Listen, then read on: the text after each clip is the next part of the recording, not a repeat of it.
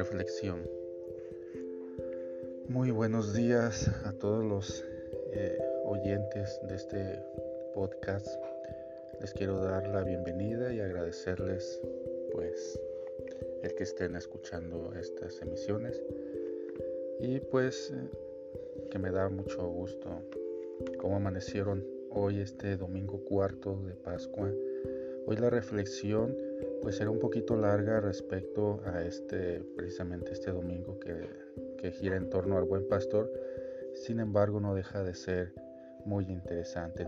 Entonces, pues espero que les sea muy agradable, dándoles los buenos días, esperando que estén bien y que les sirva de mucha reflexión. No olviden pues este compartir nuestros episodios si les gusta y creen que les puede hacer de mucho bien a otras personas. Agradecemos su eh, importancia que le dan a estos quizás eh, pocos emisiones, pero con mucho cariño y con gran eh, entusiasmo por la palabra de Dios. Entonces vamos a comenzar. Ya escuchamos el Evangelio, que es de Juan 10, y de Buen Pastor, y hoy vamos a reflexionar algunos puntos al respecto. Primero, la piedra que desecharon los constructores es ahora la piedra angular. Jesús el buen pastor, el cuarto domingo de Pascua que celebramos cada año como jornada mundial de oración por las vocaciones, de manera particular las vocaciones sacerdotales y religiosas. Todo el Evangelio en el fondo no habla de otro tema que de este vínculo entre las multitudes abandonadas sin pastor y Jesús que se compadece por ellas. De allí esa analogía del buen pastor para con sus ovejas y, y la representación en la figura del sacerdote. Cuando se presenta como buen pastor, Jesús se constituye el punto de referencia de todos los pastores. Presenta las características que debe tener un buen pastor y nos alerta sobre los malos pastores, indicándonos también sus características. La primera característica de un buen pastor es ofrecer la vida por sus ovejas, y esto lo repite en cuatro ocasiones. La segunda es el conocimiento de sus ovejas. Hay una identificación entre el pastor y las ovejas. La tercera mencionada es el cuidado que tiene de sus ovejas. Entre Jesús y las ovejas hay una relación profunda de recíproco conocimiento. Segundo punto, amor a las ovejas. Los buenos pastores, a ejemplo de Jesús, son quienes se preocupan por la formación de sus fieles de manera que tengan una visión crítica del mundo y no se dejen engañar por nada ni por nadie. Los malos pastores son quienes usan la palabra de Dios para manipular a las personas y extorsionarlas solicitando dinero y procedimientos de acuerdo a sus intereses. De estos malos pastores tenemos ejemplos en abundancia en toda nuestra sociedad y cada día aumentan. El buen pastor tiene una identificación con sus ovejas y ellas se identifican con él. Él se preocupa por ellas no por obligación, sino por amor. En el Evangelio de San Lucas, Jesús dice que deja las 99 y va en busca de la oveja perdida. Esto lo podemos ver en Lucas 15 del 4 al 6. Y esa debe ser la actitud de un buen pastor. Me vienen a la mente las palabras del Papa Francisco que insiste en que los pastores tengan en sí el olor de las ovejas. Esto se logra solo estando con ellas. Hoy debemos orar para que el Señor regale a su iglesia personas que escuchen la invitación a ser pastores según su corazón. Es propio de una comunidad de creyentes preocuparse para que en su interior puedan nacer pastores. El buen pastor no es un héroe, sino una persona que ama. Amar a los otros quiere decir tener sentimientos inmensos como los tenía Jesús.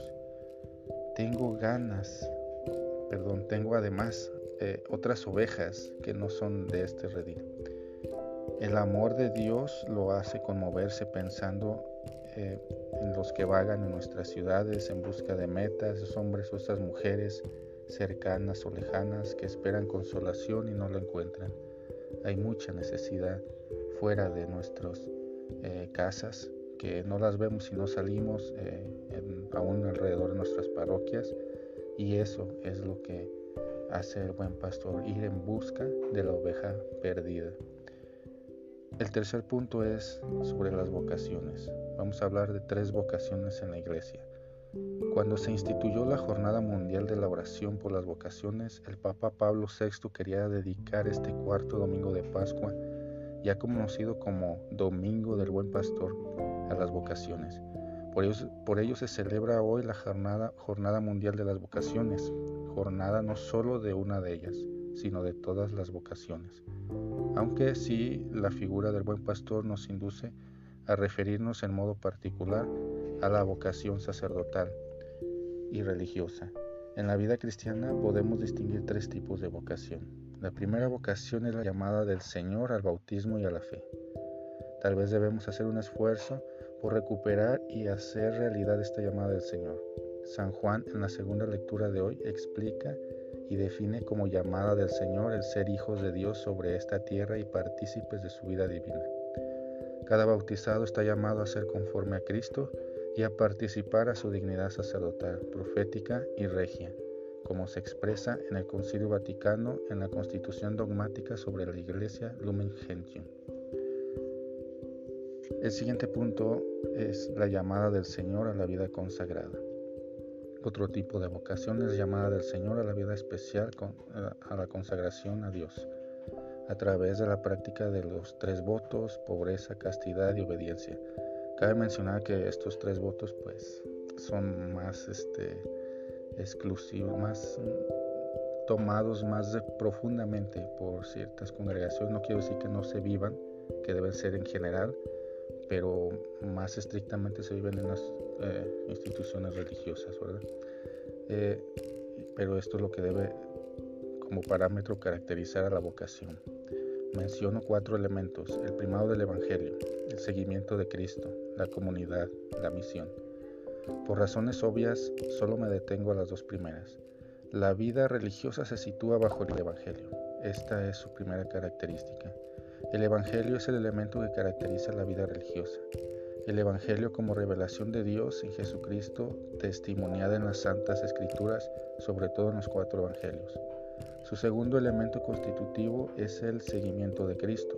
Con esta aclaración, el religioso es una persona llamada a vivir la propia humanidad siguiendo a Cristo y que encuentra en Jesús de Nazaret el modelo en el cual inspira su propia conducta. Y el último punto, llamada del Señor al sacerdocio ministerial. Obispos, presbíteros, y diáconos participan en, diversos, en el diverso grado del sacerdocio de Cristo, como lo menciona el Lumen Gentium 28. Los obispos en modo visible desarrollan las funciones del mismo Cristo Maestro, Pastor y Pontífice y actúan en su persona y están investidos en la plenitud del sacramento del orden sagrado. Los sacerdotes como colaboradores de los obispos, aunque no tengan la plenitud del sacerdocio y dependan de los obispos, a imagen de Cristo, sumo y eterno sacerdote, son consagrados para anunciar el Evangelio a los fieles, para dirigirlos y para celebrar el culto divino. Los diáconos están en el grado inferior de la jerarquía y sirven al pueblo de Dios en comunión con el obispo y sus sacerdotes. Con la administración del bautismo, la distribución de la Eucaristía, la lectura y el comentario de la Sagrada Escritura, la instrucción de los fieles, presidiendo el culto y asistiendo y bendiciendo al matrimonio. Esto lo podemos ver también en el Lumen Gentium 29. Estos son pues los cinco puntitos esenciales respecto a este Evangelio del domingo cuarto de Pascua del el Buen Pastor.